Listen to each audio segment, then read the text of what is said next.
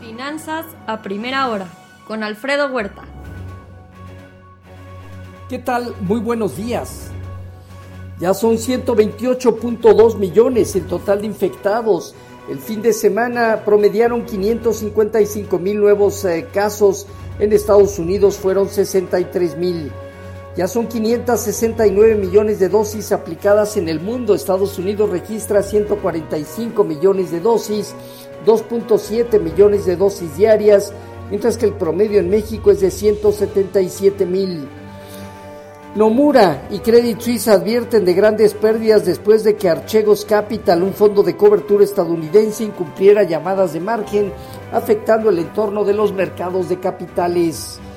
Por otro lado, también esperanza de restablecer el tráfico comercial en el canal de Suez mantiene cierta este, dinámica en, el movimiento las, de la economía global. Por otro lado, Joe Biden impulsará la infraestructura antes que la salud y el cuidado familiar en la próxima fase del plan económico. Buscará dividirlo en dos partes, energía verde y otro cuidado infantil y salud. Aviones de combate chinos atraviesan la zona fronteriza del área de Taiwán. Estados Unidos teme que China esté preparando el control de la isla. China e Irán firman acuerdo de 25 años para ampliar lazos. China es el mayor socio comercial de Irán. China también impone sanciones a ciudadanos estadounidenses y canadienses. Joe Biden invita a China y Rusia a la cumbre climática después de lanzarles ataques a sus presidentes. En México, el presidente Andrés Manuel propuso reforma ley de hidrocarburos que contempla suspensión de permisos a privados cuando se considere un peligro a seguridad nacional. Semana de datos de empleo en Estados Unidos. En Asia Pacífico, sesgo ligeramente positivo, China, Hong Kong y Japón. En Europa dominan movimientos mixtos eh, mesurados, marginal baja del Financial Times de Londres, estabilidad Italia y España, ligeras ganancias de Francia y Alemania. El gasoducto Stream 2 amplía la pugna entre Rusia y Occidente. Estados Unidos cree que la nueva infraestructura hará eh, que la Unión Europea dependa más de Rusia. El Tribunal Supremo de Alemania bloquea la ratificación del Fondo de Recuperación de la Unión Europea. Hay que recordar que es por 750 mil millones de euros. En divisas hoy, un índice dólar que presenta estabilidad. El euro en 1.178, marginal baja. La libra en 1.383 gana 0.3%. En materias primas, hoy el petróleo en 61.2 dólares observando ganancia del 0.4% en metales, el oro en 1.726 dólares abajo, 0.4%, la plata 0.1% eh, abajo y el cobre 0.4%. El viernes pasado se dieron cierres positivos de las bolsas americanas, donde el Dow Jones y Standard Poor's alcanzan máximos históricos.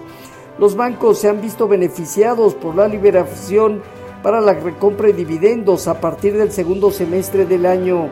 Sectores de tecnología, energía, inmobiliario, industrial y financiero terminaron al alza.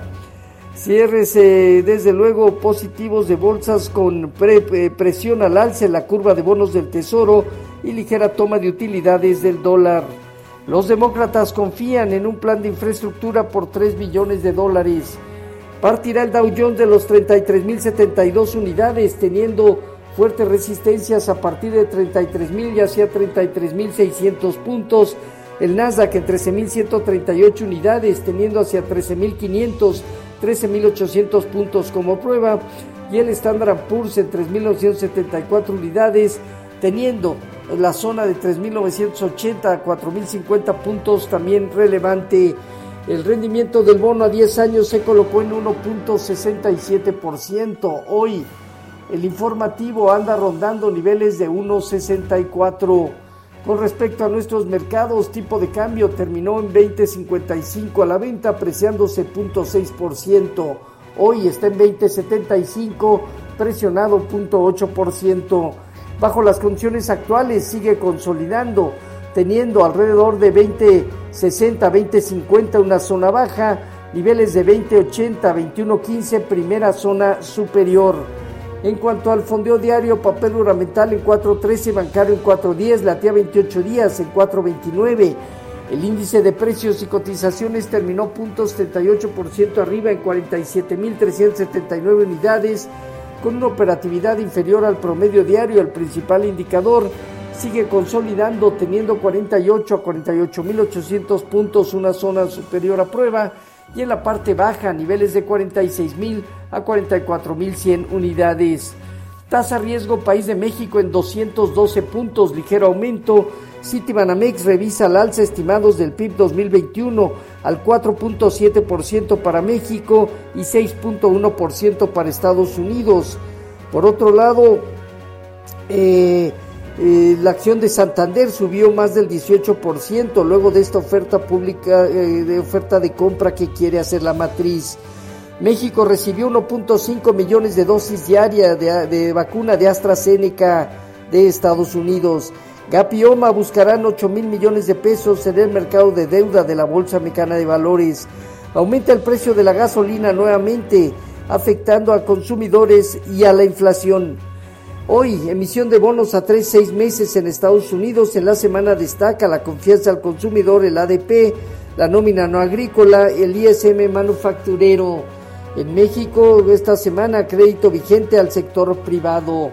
Los eh, futuros se mantienen hasta ahora en tendencia negativa, alrededor del 0.3% y hasta 0.6% abajo Dow Jones, Standard Poor's y Nasdaq, tipo de cambio operando cerca de 20.76 eh, significa 0.9% de depreciación.